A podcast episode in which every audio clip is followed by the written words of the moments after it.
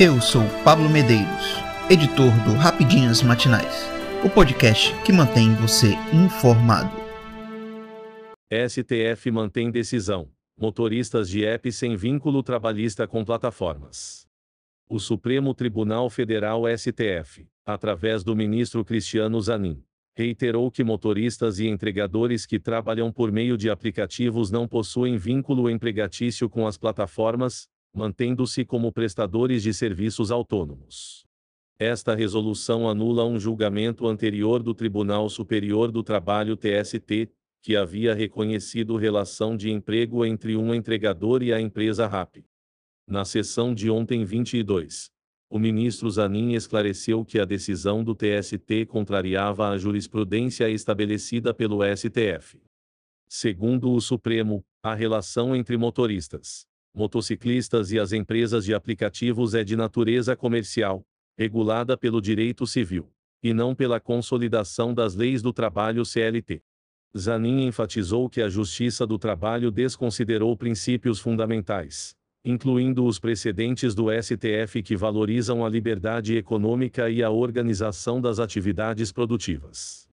O STF já havia decidido em casos com repercussão geral, que estabelecem parâmetros para todos os processos similares, que não há vínculo de emprego na prestação de serviços para plataformas de aplicativo. Zanin baseou seu voto nessa linha de entendimento, referindo-se aos princípios constitucionais da livre iniciativa e da livre concorrência, que permitem a terceirização de qualquer atividade econômica.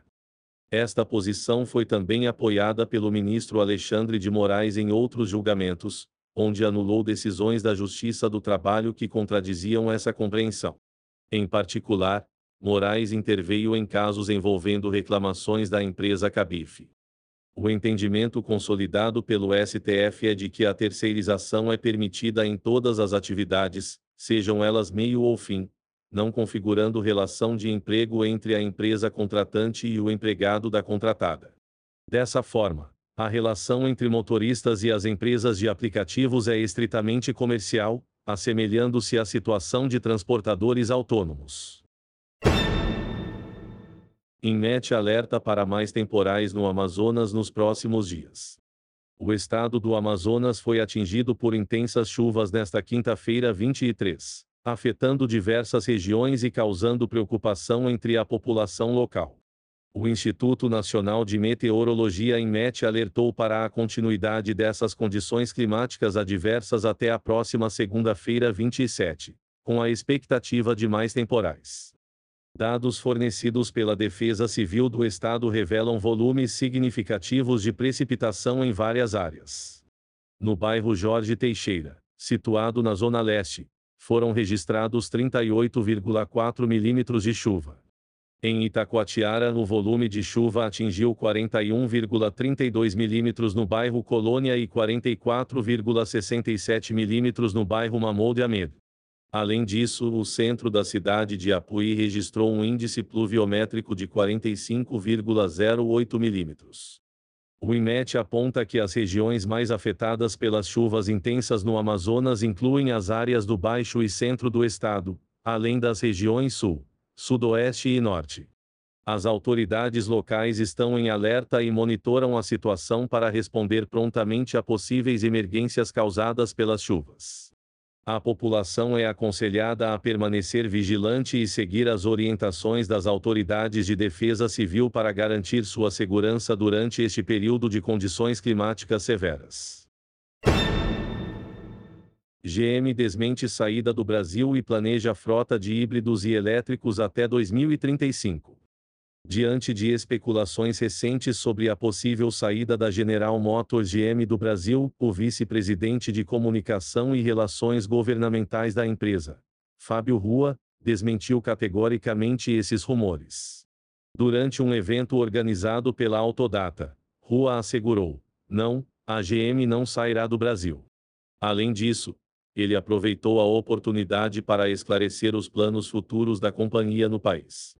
De acordo com Rua, a GM está se preparando para anunciar um novo plano de investimentos para o mercado brasileiro no próximo ano, coincidindo com a celebração dos 100 anos de operações da empresa no Brasil.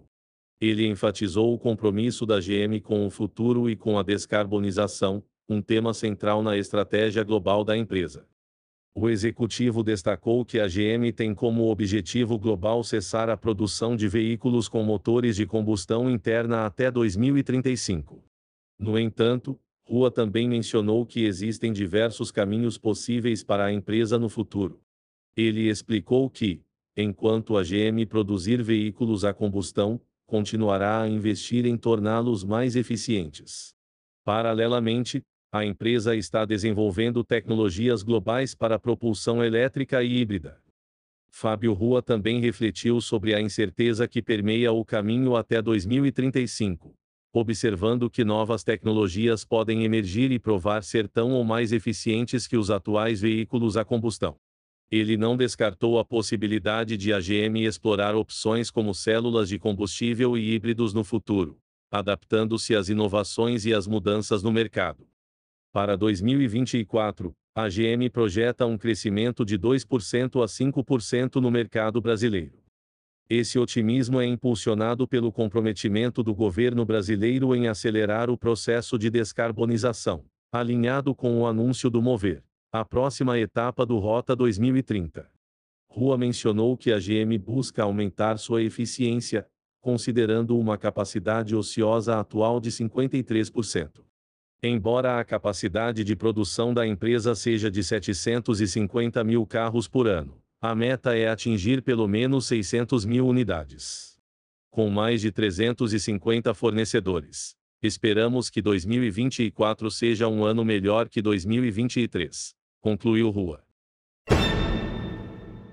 OMS investiga aumento de casos de pneumonia em crianças na China. A Organização Mundial da Saúde OMS está atualmente investigando um significativo aumento de casos de pneumonia sem etiologia definida, afetando primordialmente crianças na China.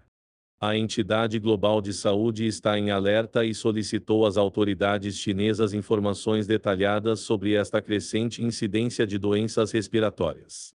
As informações preliminares apontam para uma elevação nos casos de pneumonia em crianças, coincidindo com o relaxamento das restrições impostas pela Covid-19. A OMS identificou um aumento na circulação de patógenos respiratórios conhecidos na região incluindo o vírus da influenza, Mycoplasma pneumoniae uma infecção bacteriana comum em crianças e o vírus sincicial respiratório RSV.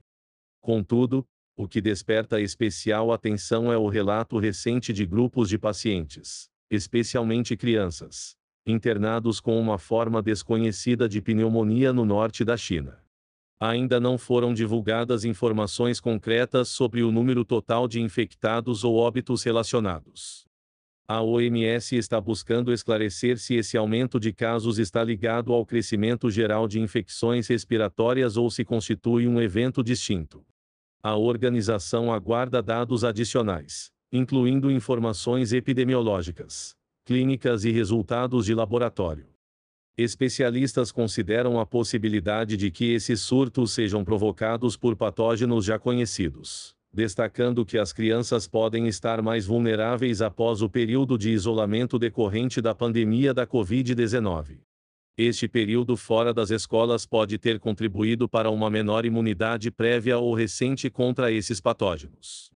Enquanto mais informações são aguardadas, a OMS recomenda que as pessoas na China adotem medidas preventivas, incluindo a vacinação contra a Covid e a influenza, isolamento em caso de sintomas respiratórios, manutenção de distância de indivíduos doentes, realização de testes diagnósticos e busca por assistência médica quando necessário.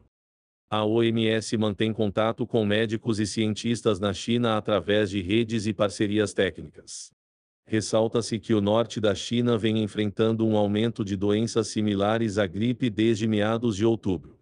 O país conta com sistemas de monitoramento para a influenza, doenças similares à influenza, RSV e SARS-CoV-2, reportando essas informações a plataformas globais de vigilância e resposta. Eu sou Pablo Medeiros e este foi o Rapidinhas Matinais, o podcast que deixa você informado. Até mais.